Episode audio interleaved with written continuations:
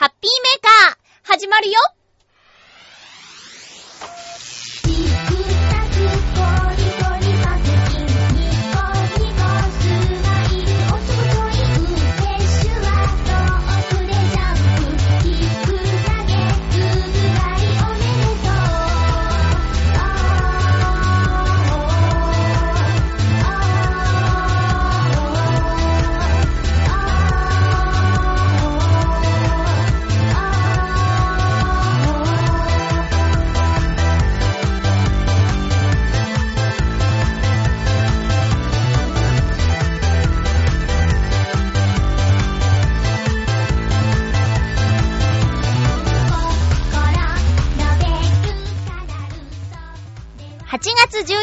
まゆっちょのハッピーメーカー。この番組は、ハッピーな時間を一緒に過ごしましょうというコンセプトのもと、ちょあへよ .com のサポートでお届けしております。皆さん、お盆休み、ですか？いやー、私は、毎度のことながら、えー、盆も正月もないアルバイター生活をしているので、えー、普通に働いています。えー、ただね、この時期、気をつけなきゃいけないのが、えバスや電車の時刻表がですね、お盆ダイヤに変わるということですね。え最近ね、あの乗っているバスは、えー、土日祝日は動いてないバスなので、えこの辺気をつけなきゃなと思います。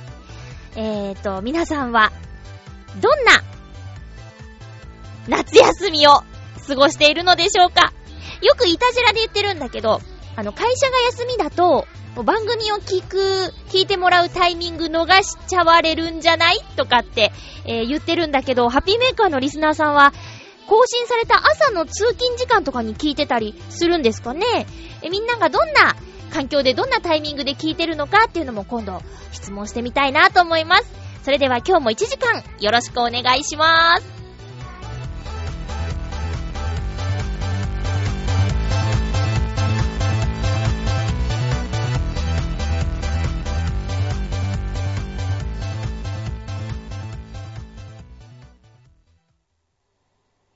改めまして、ハッピーまゆっちょこと、あませまゆです。今年の夏休みの観光、レジャーの傾向は、えー、国内、しかも関東地方に人気がある、なんていうのをニュースで見ました。えー、理由は、スカイツリーとかダイバーシティとか、えー、東京に新名所がいっぱいできているということからだそうです。私の住んでいる千葉県の浦安市にもですね、レジャーの王様とも言えるんじゃないかという東京ディズニーリゾートがありますよね。えー、夏休みとなるとですね、遠方から家族で車で、え来る人が結構いるんですけど、道がね、混みますね。えー、夜。朝もそうなのかなでもね、特に閉園時間の22時以降の道はえらい混みますね。うん。交通機関のあの、時刻の乱れなんていうのもね、あるんですけど、これはもうしょうがない。もうディズニーランドがあるっていうことで、浦安に住んだ私は何も言えない。花火の音がうるさいとかっていうのも、私はもうそれありきで来てるから言えないですけどね。ただディズニーリゾートができるより前から住んでいる人たちは、そこは言ってもいいのかな？でも言ったってしょうがないし、あの、ディズニーリゾートがあるおかげで、いろんないいこともある街ですからね。こんなに人の出入りのある街はないでしょう。うん。よくニュースで言うけど、さ、何万人も来てるじゃない？こう、週末とか、お盆休みとか、観光シーズンはね、すごいことですよ。あの、舞浜駅。どんだけの人がピッピッってやってるんですかね。まあ、ピッってやらないで出てくる人もいるけどね、切符の人もいるけど、あそこね、見てたら酔っちゃいますからね、人に。酔っちゃうといえば、あの、私は、そうですね、行ったこと、んない、ないね、ないけど、えー、専門学校の時とかよくね、友達がね、あの、分厚い雑誌を持ってどうするどうするって言ってたのが、コミックマーケットこういうリスナーさんの中でも行ったことのある方はいっぱいいるんじゃないですかね。えー、今回は、あの、私が大好きな、えー、お笑い芸人さんであり、イラストレーターさん成田さん、リタ・ジェイという名前で、イラストレーターさんもやってるんですけど、その方がですね、コミックマーケットに初出展をするんだということで、ツイッターやフェイスブックとかでね、あの、状況を聞いてたんですけど、そのお手伝いをするんだっていうことで、このチョアヘヨでも番組をやっているジャンボ中根ジュニアさんが初めて会場に行ったっていう書き込みをしてたんですけど、人の多さにね、もうね、引き返したって書いてあったな。引き返したのは本当か嘘かわかんないんだけど、これを、この波を超えて、お手伝いなのにみたいな。これで中入るの何時間後だよみたいなことをね、つぶやいてたんですけど、そんなにすごいんですね。専門学校の時に、コミックマーケットに行くんだって言ってた人に見せてもらったその電話帳ぐらいのね、分厚さのね、本があるんですけど、あのー、最後に注意書きがあって、会場はね、夏だし、とっても暑いです。で、熱中症には本当に気をつけてください。水分補給をしてくださいっていうことまで書いてあるぐらい、大変な、もう体を張ってイベントに参加するような感じのイメージが10年以上前からあるんですけどね。熱中症ってさ、気をつけて気をつけてって言われるようになったのって、つい最近のことのような気がしてたけど、その私が専門学校生の時って言ったら十数年前です。十数年前のそういうイベントのね、本の注意書きにも熱中症に注意と書いてあるぐらいだからね。いや、大変だ。リスナーさんの中で行った人いますか？想像ができないですね。ゆっくり選べないでしょ。あ、まあでも事前に調べていくのかな。そのリタ・ジェイさんもね、あの、ブースの番号、な、どこの何番にいるよっていうことをね、書いてあったりしたんですけど、やっぱりお目当ての作家さんのところはあらかじめチェックして、もうそこへ、バーって向かっていくんだろうね。だけど人気がある作家さんのとこなんていうのは、売り切れてたりさ、行列ができてたりで、もうすごいんだろうね。いやー。私ね、この夏、夏らしいとこにどっこも行ってないんですよ。ただね、皆さんご存知の通り、私夜勤でお掃除をしているじゃないですか。ガテン系じゃないですか。で夜勤夜勤とは言っても、お日様がね、目を覚ますのが早いんです、この時期。なので、まあ、最近はちょっと遅くなってきたけど、だいたい5時、朝の5時ぐらいには、昼と変わらないような明るさなんですよね、この夏の時期は。なのでね、朝の8時まで働いてるんですけど、5時から6、7、8時、3時間は、夜勤じゃないですね、あれね。普通の日勤ですね。朝一番の太陽はね、元気がいいよ。お、はよーって感じでピカーってしてくるからね。まあ、焼けてますよ。うん。で、会社で決められてる服、もちろんあるんですけど、その服の袖がね、中途半端な長さなんですね。肘ちょい上ぐらいな、半袖なんですけど、そうなると、プライベートで着る服の半袖と、その仕事で着る服の半袖とのこの隙間にね、変な白い感じで残っちゃってるんだよね。綺麗に日焼けはしてないです。まあ、いろいろルールが厳しい会社なんでね、腕まくりをしてはいけませんとかいろいろあるんですけど、なので、まあ、顔に日焼け止めは塗ってもなかなか腕とかに塗り忘れちゃうダメな女子なんですよ。そこは自分の不注意です。なのでね、こんがり焼けてますよ。うん。びっくりするもんね。あの、自分のさ、こう、いつも服を着ている胸の前とかにね、こう手を腕をビーってやってみてさ、お風呂の鏡とかですね。見てみると、うわ、なにこの色のさ、みたいな。あとは毎年失敗しちゃうんですけど、腕時計したまま働いちゃうんですよね。だからね、この腕時計をしているところだけ、美肌じゃなくて、白い肌なんです。美、美じゃない。虫刺されちゃってるから。あの、美、美じゃないんだけど、あ、私の手ってこんなに白かったんだっていうのが、わかるゾーンもあります。うん。私以上に、えん、なんだろうな、炎天下というか、お日様の下で動いてる男の子がいるんですよ。だけどね、全然日焼けしないの。今朝、私の前をね、こう私服で歩いてる彼の姿を見て、びっくりしました。なんて白い肌なんだと。白雪姫くんかと思ってね。よくわからない表現だけど。まあ、とにかく、あれって。彼は帽子もかぶってないし、私より外にいる時間長いぞっていう人なんですけどね。まあ、いろんな体質あるよね。もうすぐ真っ赤っかになっちゃう人とかさ。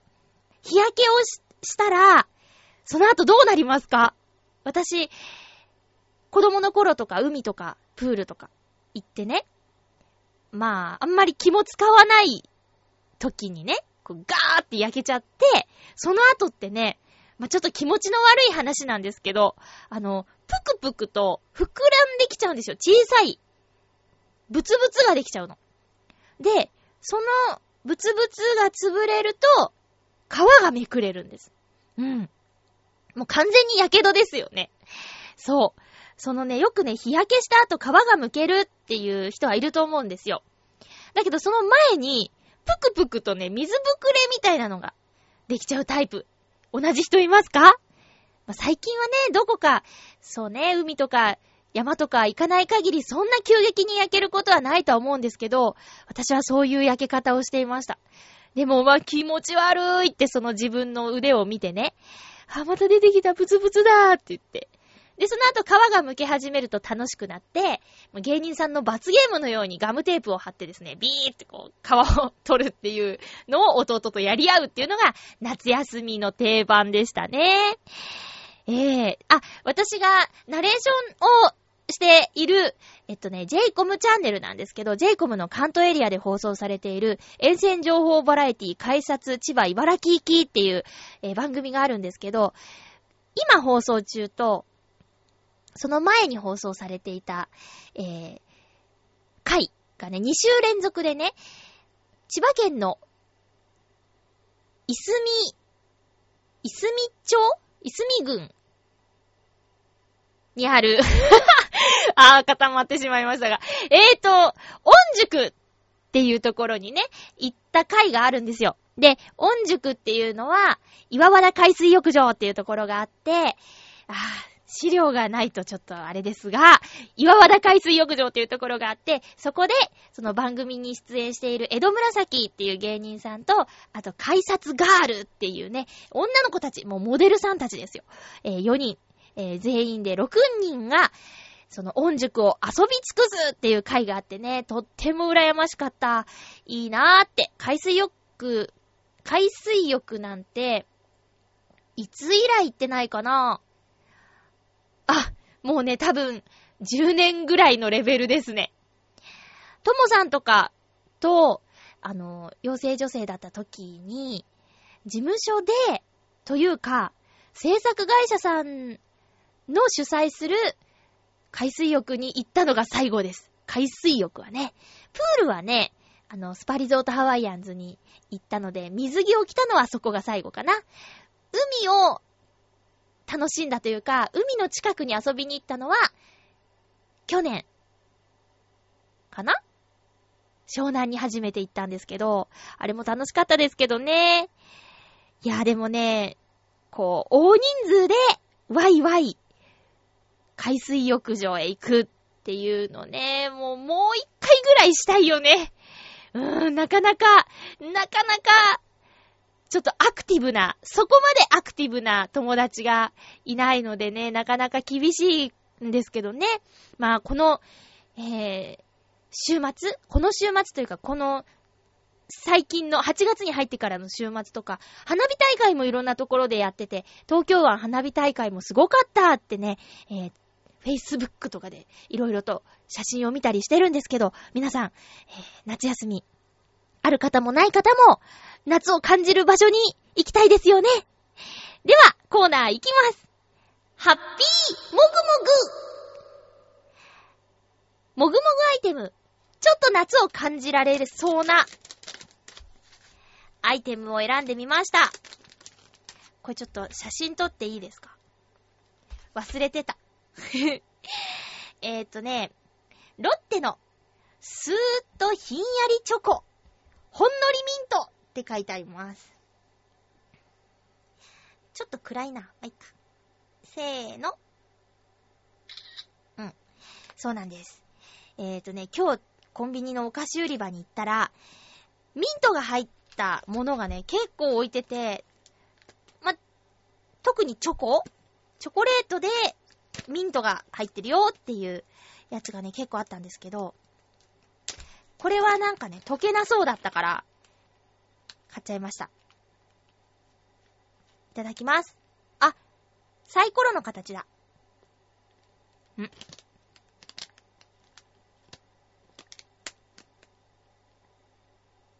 うん。ミント、あ、来ました、来ました。うん。外はね、普通のチョコなんだけど、こう、人中にミント的なものがあって、今時間がかかっちゃったけど、最近特になんですけど、突然チョコレートが食べたくなっちゃうんですよね。これは美味しいです。でもやっぱりね、生チョコみたいな感じで半分溶けてるので、このパッケージでも、冷やしても美味しいって書いてあるんで、冷蔵庫に入れて、ちょっと硬いの食べたいなと思います。ミント系。ミントが平気な方はいろいろと出てるので、ぜひ挑戦してみてくださいね。あの、熱中症対策系のいろんな飴とか出てるじゃないですか。でもさ、夏場の飴ってね、カバンの中とかで溶けちゃうじゃない？うん。あれがね、飴のちょっと難点だよね。どうにかして溶けない飴とかできないんですかね。だから私、あの、あ、先週も言ったっけ？私は、干し梅で塩分補給をしています。おばあちゃんかな？みたいなね。いやいや、そんなことない。干し梅はうまい。うん。あとはね、ラムネみたいになってるやつがあるよ。なんだっけ？塩分チャージとかいう名前だったかな。あれ美味しかったな。うん。そうそう。ラムネなら溶けないよね。飴はね、いいんだけど、そうそう。あの、ね、開けた時にさ、にちゃーってこう、袋にべちゃーってなってる状態のを、人前で食べる難しさ。にゃーってすごい顔になると思うよ。にゃーって。ねえ。まだ、でもね、そういう、いろんなの出てるから。うん、オフィスでね、冷房の中で働いている人は、別の苦しみがあるだろうけど。まあ、外でね、外回りとか、あとは私みたいに体を動かす仕事をしている人とか、厨房とかも暑いでしょ。そういう方はね、ぜひそういう、あの、熱中症対策グッズを使って乗り切ってくださいね。先週も同じような話した気がするな。さあ、今日は、そうですね。曲は、なしにしようかな。ちょっと長くなっちゃったんで。じゃあ、コーナーいきます。ハッピートークハッピートーク今日のテーマはロンドンオリンピックということで、えーと、収録しているのは、今ね、月曜日なんですよ。結局。なので、閉会式も見た方ももういるんじゃないですかね。私は、あのー、ちょっとだけ、会社から帰ってきて、ハッピーメーカー撮る前にちょっと仮眠しようと思って、で、もう帰ってきてちょっとテレビつけたら再放送やってたかなうん。で、ちょっとだけ見ました。あとはツイッターのタイムライン上で、あ、こんなことがあったんだっていうのを、ちょっと見たぐらいかな。うん、なので、本編はね、あの、録画はしてあるんですけど、まだ見てない状態の閉会式が終わったところです。ええー。まあ、なんですかね、時差の関係で、寝不足な何日間を過ごした方が結構いるんじゃないですかね。私あの、会社の休憩時間がね、午前3時から4時の1時間なんですよ。で、大体ここで、ツイッターとか、まあ皆さん仮眠する、私も含めてなんですけど、みんなご飯を食べてちょっとだけ仮眠したりするんで、シーンとなるんですよね。その時に、ツイッターとかで、のチェックするんですけど、いやもうこの何日間か、賑やかでしたね。あのー、深夜のタイムラインが。うん、みんな起きて応援してるんだなーって。で、私はその、なかなかリアルタイムでテレビ観戦することはできなかったんですけど、そのみんなのつぶやきを読んで、あ、こうなってこうなってこうなったんだとか、あとは、いろんなチャンネルで日本人選手が、いろんな競技をね、あの、やっちゃってて、どこを応援すりゃいいんだって困ってる人のツイートとか、見てましたよ。うん。さあ、そんなロンドンオリンピック終わりましたけども、えー、リスナーさん、皆さんの印象に残ったシーンや印象に残った選手、種目など、メッセージいただいていますので、ご紹介します。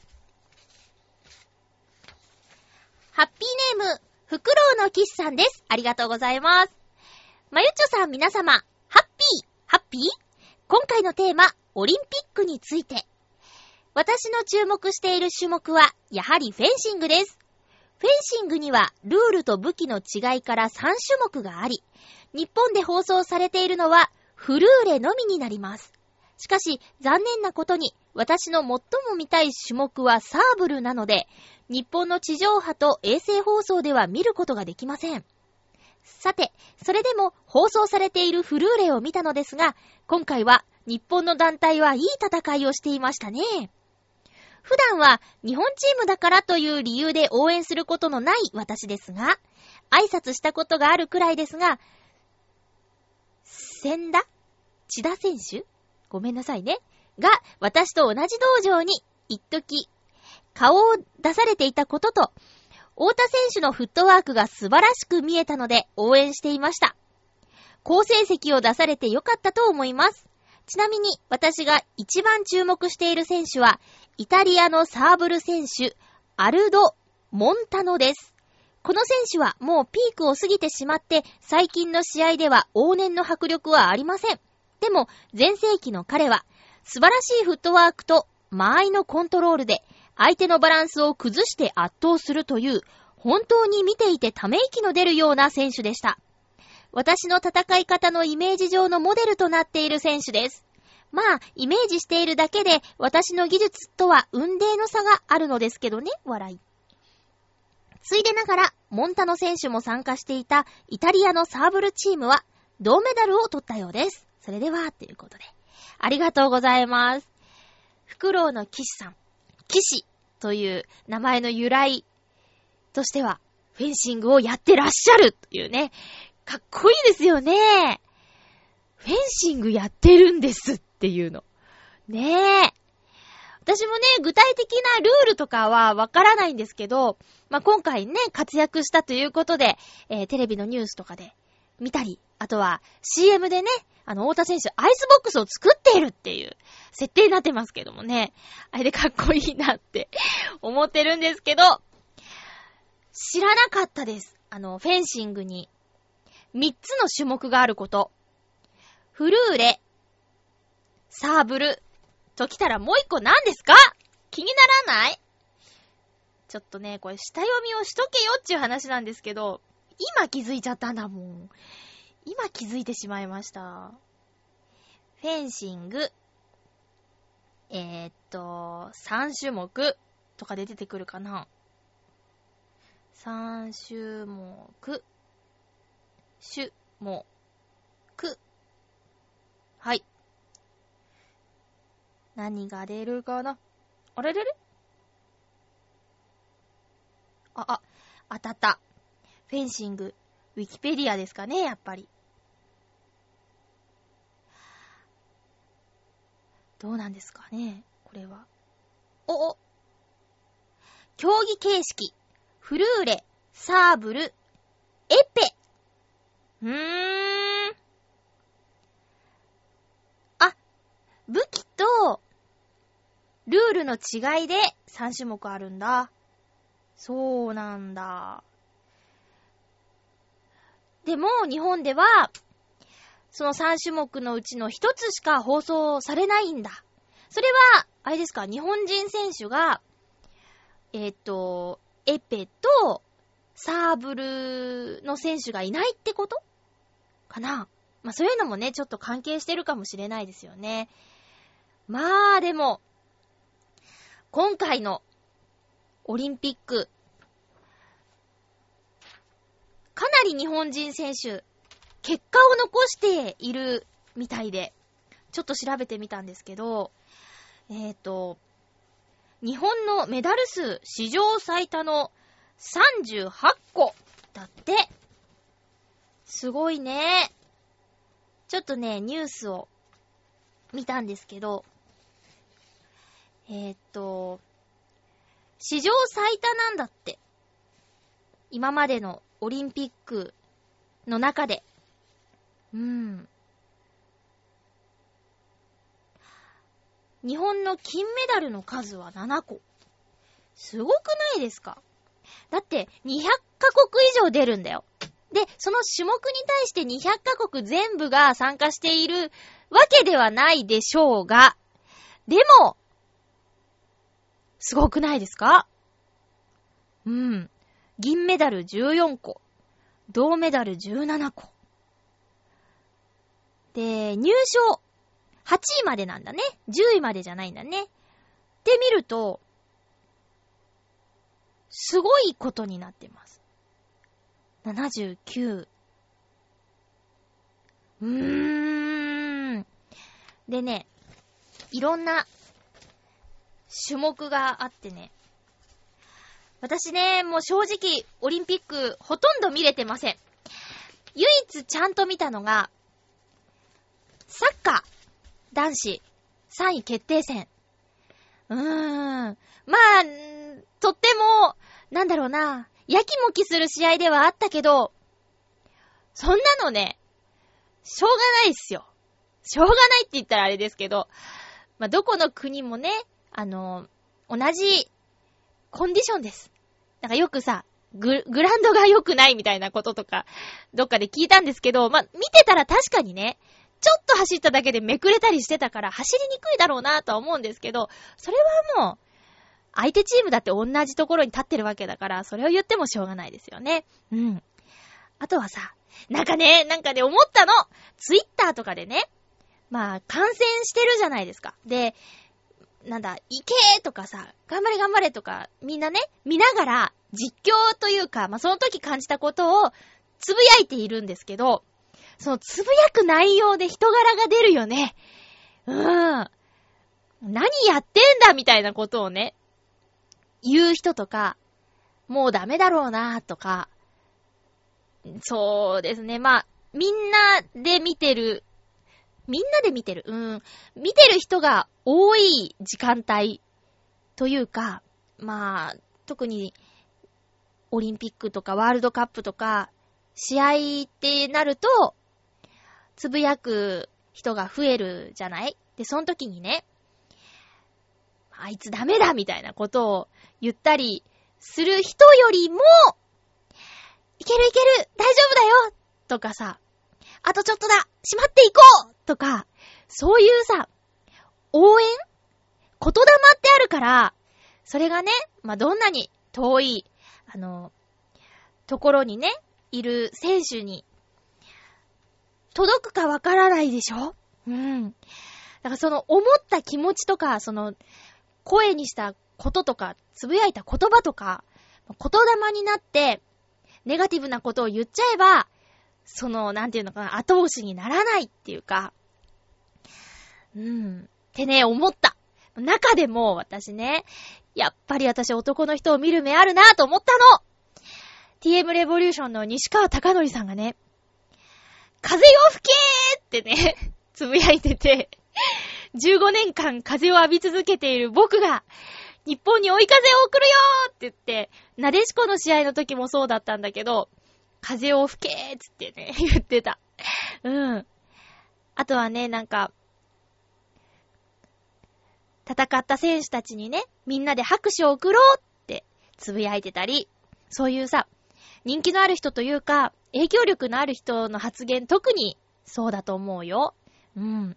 まあ、発言の自由があるじゃないかって言われたらそれまでだし、まあ、そう言っちゃう人はそれまでの人なんだなって思うんだけど、私は、あの、なんだろう、試合の最中は、選手にも聞こえてるかもしれない、届くかもしれないという気持ちで、つぶやきたいなと思うな。うん。まあ、ネガティブな、怖い発言をしてた人たちは私の反面教師だという風にして、えー、私は同じようにはしてはいけないなっていう風にも感じたので、ね、まあ、いろんな、いろんなこと感じますね。オリンピック一つとっても。金メダルの種目、ボクシング、体操。あ、そうだ、内村航平選手ね。あの、知ってる人は知ってる。昔、カラーチャイルドという劇団にいた、専門学校の同期のね、カッシーにそっくりでね、4年前思ったんですよ。4年前に内村航平選手を初めて見たときに、うわ、カッシーだって思ったの。で、さ、今回はさ、あの、車の CM の実写版ドラえもんの出来すぎくん役で、オリンピック前にやってたじゃん。あれでね、実際金メダル取っちゃうんだからすごいよね。そしてレスリング。レスリングは女子なんでこんなに強いんですかね ?48、55、63キロ全部取ってるっていうね。しかも、この中でお二人3連覇 !12 年チャンピオンっていうことでしょ？まアルソックって信頼度増すよね。吉田沙織選手。エガちゃん、応援してましたけどもね。そして柔道。銀メダルは水泳、競泳、サッカー、体操、ウェイトリフティング、卓球。卓球。そう、卓球ね。やっぱり、福原愛ちゃんは、あの、昔からというか、まあ、昔からですよね。ちっちゃい頃から知ってて、で、夢はって聞かれてさ、オリンピックって言ってたその子がですよ。オリンピックでメダル取っちゃうってさ、すごいよね。ま、テレビに映ってるのが全てではないでしょうけど、というか、彼女の場合はそれ以上の練習があるような気さえするんだけどね。こう、頑張って、練習して、実るんだね。うーん。すごい。で、どんどん綺麗になってきたね。福原愛ちゃんね。中国に留学してたこともあったよね。言葉も喋れるとか。ね。でも、他の二人の選手、三人のね、団体で銀メダルだったんだけど、あの、卓球のダブルスって、すごいね。あれちょっとだけ見たんですよ、出勤前に。早いしさ、なんか、ちょっとでも息が合わないとぶつかっちゃいそうになるし、すごいなぁと思って。うん。そしてフェンシング。さっき、フクロウのキスさんが言ってたフェンシング。もう銀メダル。すごいなぁ。柔道、バドミントン、アーチェリー。アーチェリーもかっこいいよね。そして銅メダル。陸上、水泳、ボクシング、バレーボール、レスリング、柔道、アーチェリー。うーん。ボクシングとか、柔道とか、レスリングとか、日本人ってさ、体がちっちゃいから、そんなに強くないのかなーって感じするけど、何キロ級っていう風にさ、体の大きさで分けてるから、チャンスがあるんだろうね。うん。見たよ、なんかね。何キロ級に合わせるためにめちゃめちゃ食べてるとか。すごいよね。基礎トレーニングだけじゃなくて、体作りからものすごいことやってるんだなって思うと。あとは、オリンピックに出たいからプロにはならなかった人の話とかさ。この4年間をね、あの、オリンピックのために捧げる選手たち。だけど、初戦でね、敗退しちゃった人もいたりして。気合だ気合だのお父さんが一生懸命励まして、だけどお母さんが怒ってみたいなのもね、ちょっとありましたけども。うん。次の4年後、リオデジャネイロ。リオ五輪って言ってるみたいだね。まあ、リオのカーニバルのリオでしょ賑やかになりそうですね。今回はさ、あのー、開会式。あ、そうだ、開会式はライブで見てたんだった。そう、開会式すごかったもんね。で、閉会式もまだ見てないけど、どうやらものすごい盛り上がり。ただ、ご年配の方は置いてけぼりな雰囲気があったらしいということは聞いてます。その、見せるっていうのがね、今回演出が映画監督さんだったっていうこともあって、あとは、イギリスはさ、すごく文化がね、あの、いろいろあるから、見せるものもいっぱいあるし、世界的有名なアーティストさんとかもね、たくさんいるから、見応えあるだろうね。リオはさ、もう、情熱のお祭りの感じになるんですかね。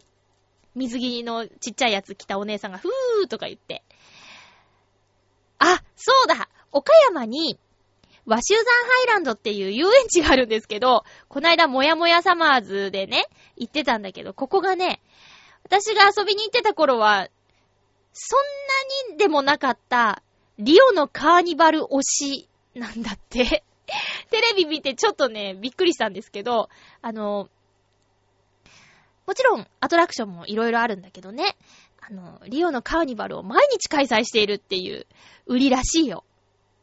うん。まあ、行く機会があったらぜひ、行ってみてください。バンジージャンプとかもできる遊園地なんでね、私は全然やったことないけど、あと、スタンディングコースターとかもあったかな。まあ、乗る機会なかったですけど。うん。キャラクターはチューピーくんっていうからね。白いネズミだよ。そうそう。リオといえば、ワシューザーハイランドを思い出してしまいました。この4年間なんか、やりそうだね。便乗して。オリンピック的な、こう、アトラクションを入れたりとかするのかな私はやっぱり、このオリンピックで注目していたのは、サッカー、かな。あのー、日本のチームが、まあ、最近、ワールドカップとかでもね、女子が優勝したり、すごいよね。みんなはね、こう、テレビ見て、好きかって言えるけど、選手たちはほんと大変なことだから。うん。私は小学校の時にサッカーやってたんですよ。続けてたらなでしこジャパンに入れてたかないや、ないね、ないね。沢選手は1歳年上なんで、多分、同じぐらいの時期に始めてたんじゃないかなーっていう感じかな。私は弟がサッカーをやってて、サッカーお母さんが大好きだったからテレビとか見てたり、あと生の試合もね、月2回ぐらいは行ってたんだよね。うん。J リーグ前のやつ。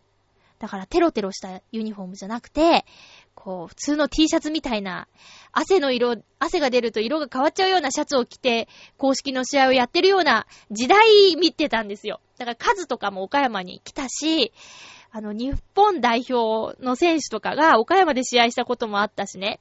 結構見てたのよ。あの、よ、4個音が出るラッパとか持ってたしね。ぷいーって。うん。そうそう。で、そんな時にね、女子はなんでないんだってね、毎回のように監督に私言ってたっぽいの。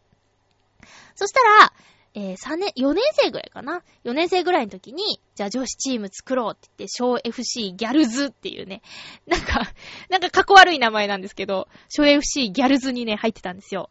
で、当時超人気だった伊原選手と同じポジションのスイーパーっていうポジションを任されてですね、私はやってたんですね。だから特にサッカーは思い入れがあるし、女子サッカーがこんなにまで注目されるなんてっていうのはね、とっても嬉しいことだし、驚いてもいることだし、うん、いいなーって思ってます。うん。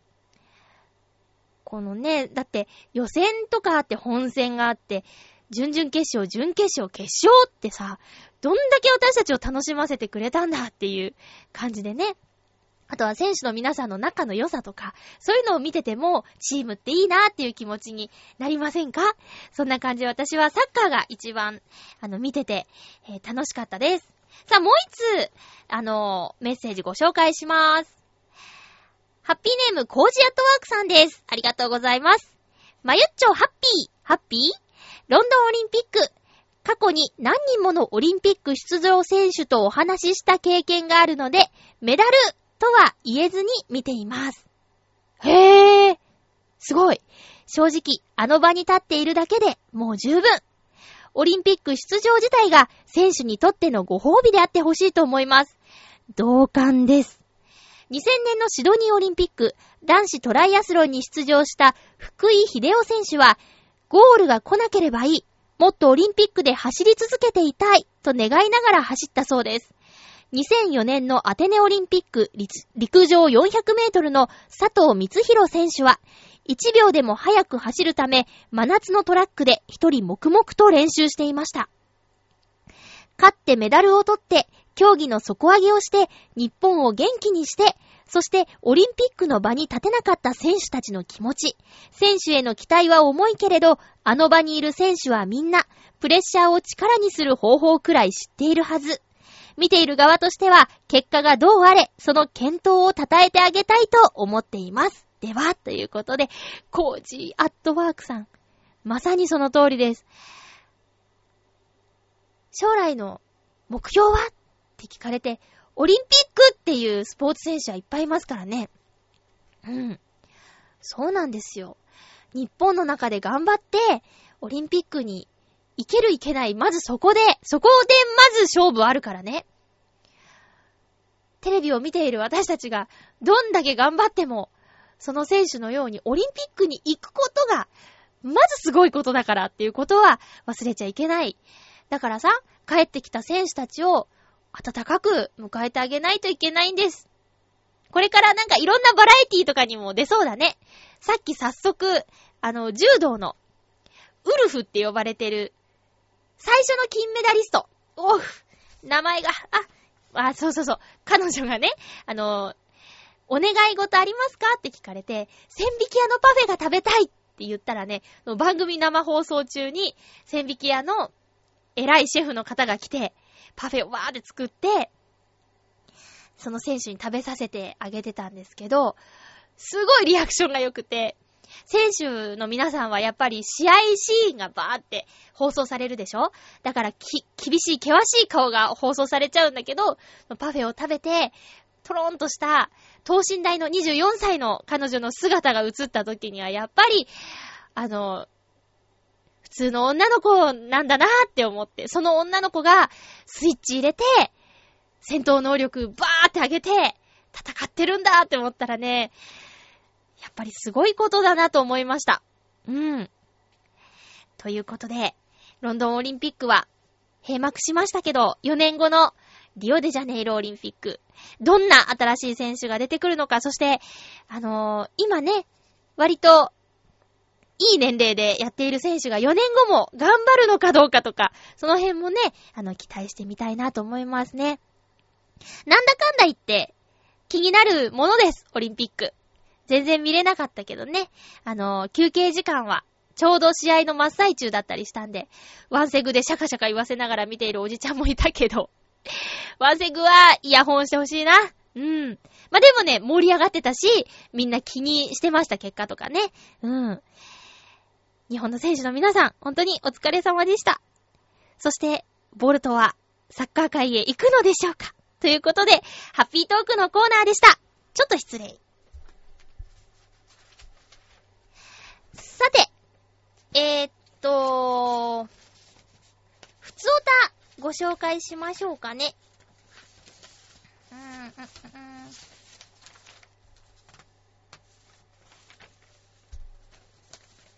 ふつおた、ふつおた。あ、ここにあったんだ。はい。ふつおたです。ハッピーネーム、りょうさん、ありがとうございます。まゆっちょ、ハッピー、ハッピー？前々から気づいてはいたのですが、チョアヘヨのサイトの過去の番組をクリックすると、チョアヘヨで放送されたすべての放送が遡って聞けるんですよね。ということで最近、チョアヘヨでの1回目の放送から遡って聞いてます。ええー、恥ずかしいよ。聞いてない放送は120回分ほどあるので、のんびりと聞かせていただきますね。りょうさん、ありがとうございます。いいんですか？なんか他のポッドキャストで面白いのいっぱいあるよ。爆笑問題の、とか聞いてる私。あと、安住紳一郎さんのラジオも聞いてる。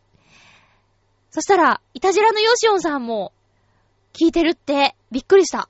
ほとんど同じぐらいのタイミングで、なんか同じ番組聞いててね、面白かった。私、安住さん大好きなんですよ。あの、ちょっと黒いところと、努力家なところ。うん。と、大泉洋さんとのやりとり。そう、りょうさん。なんか申し訳ない気持ちになっちゃいますね。ありがとうございます。あ、そうそう。あの、小さな贈り物。参加してくださった皆さん、どうもありがとうございました。えーと、日曜日にですね、あの、投函しました。うん。あの、はい、投函しましたので、えー、火曜か、まあ、月曜に早い人は届くのかな？まあ、火曜、水曜ぐらいまでには届くんじゃないでしょうか。手書きでお返事書きましたよ。私はこの企画が大好きです。また、たまにはね、やろうかなって思います。じゃあ、コーナー行きますか。映画、映画映画、映画のコーナーです。えーとですね、6月7月と、本当にバタバタしていたので、私のずっと見たかった前売り券を買って構えていた映画、メリダと恐ろしの森、ようやく先週行ってきました。ディズニーピクサー作品なのに、7月21日に公開されてから半月以上経過して見に行ってしまった私、バカバカバカバカ早く見たかったよ。だけどやっと見に行ける、見に行けたよ。えーと、まあね、ここまで過ぎてしまうと色々と、そうだな。ネタバレ的なものに遭遇してしまうような気もするんですが、避けて避けて、避けて避けて、えー、大丈夫でしたよ。ディズニーピクサーの映画の名物というか、定番というか、え本編が始まる前に短編が上映されるんですけど、今回その短編が前から話題で、えー、2本あるということで、だいたい1本だったと思うんですけど、1本は、偽物のバズがやってきたという、おなじみのトイストーリーの短編。トイストーリー3のエンディングで、ほにゃほにゃがあって、そのほにゃほにゃの先からストーリーが始まるんですけど、まあ、登場人物として、これは言ってもいいでしょう。ミニバズが登場するんですよ。これが偽物のバズなんですけど、このミニバズがね、見た目も性格も可愛くて、たまらないですね。うん。およそ7分間なんですけど、もうその1本目で拍手をしたいぐらいでしたね。うん。そしてもう1本。これもね、話題だった。これを見るだけでも価値があるぞっていう風に、えー、Facebook とかで見た方が言ってた、月と少年っていうね、短編。これもおよそ7分なんですが、セリフが一切ないんですよね。で、えー、おじいさんが二人と、少年が一人出てきて、ある仕事をするんだけど、何のためにしてるのか、わからないで話は進んでいくんですよ。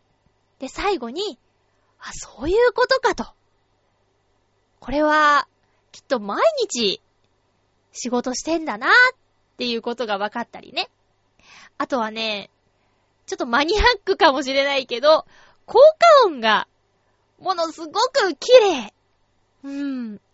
この音欲しいなーって思っちゃうような音が、まあ、始終してますね。この7分間。っていう短編2本を見て、はぁ、もう来てよかったっていう感じになってるところに、本編、メリダと恐ろしの森、ピクサー映画では初の女性主人公メリダ。え吹き替え版は AKB48 大島優子さんがやってることでも話題だったと思うんですが、私は、断固、字幕で見ましたよ !3D だったんで、本当は吹き替えの方が楽なんですけどね。やっぱり、ディズニーピクサー、あの、口の動きまでぴったり合ってるっていうのを実感するためには、英語で見たいかなーって。で、もちろん、DVD とか出たら吹き替えも見ますけど、吹き替えは吹き替えの良さがあるからね。でね、メリダと恐ろしの森っていうタイトルと、ポスターもちょっとおどろおどろしい感じがしてたんですけどね。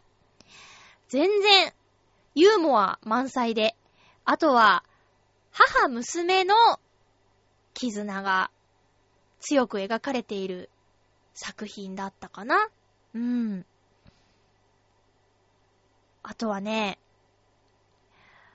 髪の毛がすごいよふわっふわなの。CG とは思えない感じ。あと、水がね、水が結構出てくるんですけど、水がすごく綺麗なのね。実写なのかなって思うぐらいに綺麗なの。どこまで行くんだろうってね、CG の世界って。すごいよね。うん、ということで、メリダと恐ろしの森を見て、やっぱ映画っていいやーって、映画館で見る映画っていいなーって思って、その日はね、時間があったので、もう一本見ちゃおっかなーって。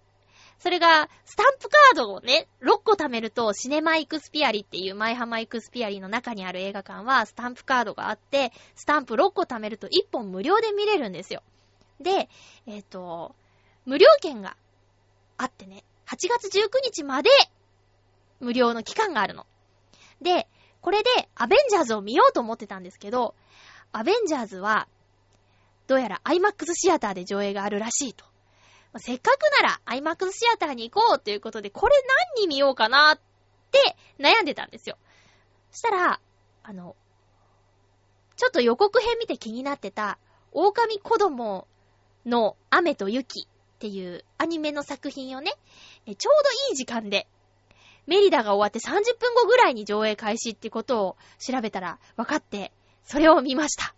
狼子供の雨と雪。うん。声は宮崎葵ちゃんがやっていて、すごく自然でしたよ。あとストーリーもね、な、あ、ストーリーは、うーん、最終的に、切ない。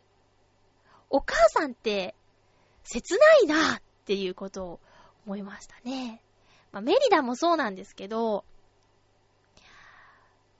いつか離れていくよねみたいな。うん。私もね、高校を卒業して上京しちゃったので、まあ、18年間しか一緒に暮らしてなかったってことですよね。うん。だけど、こっちが地元の人は未だに一緒にいたりして、そういう人たちと、まあ、比べるもんじゃないけど、まあ、比べたら、あの、私のお母さんは早いうちに子供がいなくなっちゃったってことになりますからね。ちょこちょこあってはいますけど、まあ、いろんなこと考えますよね。私はお母さんになれるのかわからないんですが 自分がお母さんになった時に、それを受け入れられるのかどうかとか、子供がいて、できて、いつかいなくなっちゃうっていうのがね、寂しくて耐えられないんじゃないかっていう気持ちに、この2本の映画を見てなってしまったりしました。だから実際に子供がいる人が見ると、より切ないんじゃないかっていうことは感じた2本の映画でした。さあ、ここでメールをご紹介しましょう。ハッピーネーム、ドサンコさん、ありがとうございます。先週、ハピメを聞くのがサボり気味だったことがツイッターでバレて、まゆちょに軽く怒られたドサンコです。こんにちは。どうも。もう挨拶もしてくれないもんね。ハッピーって。あれから急いで過去放送をダウンロードして聞きつつ、罪を償っています。許されますか？というメール、ありがとうございます。罪でもないし、許す許す、許さないもないですから。全然大丈夫ですよ。なんでかっていうと、あの、なんだっけ、そう。この映画を見た日に、映画を見たってつぶやいたら、狼子供もいいけど、なんだっけ、バットマンの映画がおすすめだっいう風にお返事くださったんですよ。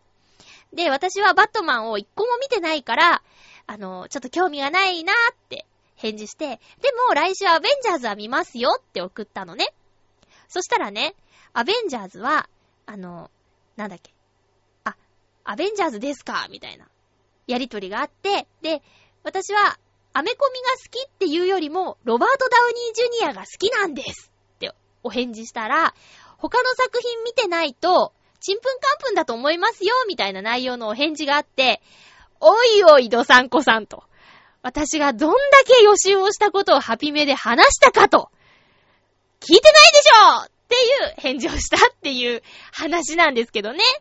全然いいのに聞かなくて。過去放送、いいんです、いいんです。ただ、私は、言われなくても、予習をしたよという話です。ドサンコさん、あの、全然いいので、もう過去放送のダウンロードはやめていいですよ。りょうさんもね、あんま無理しないであ、む、無理じゃなかったらいいんですけど、ドサンコさん特にいいんです。罪じゃないから、全然、選択は皆さんでしてくださっていいので、ドサンコさんがハッピーメイクを聞かないという選択をしたことは覚えておきます。意地悪まゆっちょ現れましたよ。さあ、エンディングです。え次回のハッピーメーカーは8月21日の放送です。収録は8月19日日曜日を予定しています。えー、テーマ、ハッピートークのテーマは、今ならこれ研究したい大人の自由研究というテーマにしました。夏休みの宿題の定番といえば自由研究でしたよね。えー、子供の頃はとっても頭を悩ませていた課題だった私。まあ、楽しみに毎年やっていた方もいるかもしれませんが、大人になって、今だからこれを研究したいぞというものがあれば、それをメッセージください。全然妄想でも構いません。こんなことに今、だから興味を持っていますとか、これは難しそうだけど、大人の力でなんとか調べられるかもしれないなとか、えー、フットワークが軽い大人だからこそ、いろんなところに調べに行きたいよとか、そういうような妄想トークで構わないので、今だから、今ならこれ研究したい、大人の自由研究というテーマで、皆さん、メッセージくださいね。よろしくお願いします。さっき話し忘れたことがある。せっかく調べといたのに。えっ、ー、とね、メリダと恐ろしの森。現代が、ブレイブっていう、すごくシンプルなもの。日本のタイトルがメリダと恐ろしの森っていう結構長いものになっているんですが、ブレイブ。危険や困難に出会っても恐れない、勇敢な勇ましい様子という意味だそうです。海猿もね、ブレイブハート、海猿とかって、ブレイブちょっとついてますよね。だけど、放題と現代とね、えーっていうのありますよね。レミーの美味しいレストランの現代知ってますか？ラタトゥーユって言うんですよ。これね、ネタバレなんですよ。見てない人にさらにネタバレをしてしまいましたけど、物語のキーワードのメニューがラタトゥーユでね、タイトルにラタトゥーユつけちゃダメだろうって私ちょっと思っちゃいました。あとは、なんだっけ、この間、マツコ有吉の怒り浸透っていうドラマを見てて、映画のタイトル、トムヤムくんは、現代もトムヤムくんだよとか、そういう話をね、見ると、最近ちょっと、放題と現代を比べてみたくもなっている。というか、映画スイッチオンになってるマユッチョでした。ということで、今週も1時間、聞いてくださってありがとうございました。お相手は、まゆちょこと、あませまゆでした。まだまだ暑い日々が続きますが、体に気をつけて、乗り切りましょうね。それではまた来週ハッピーな時間を一緒に過ごしましょう。ハッピー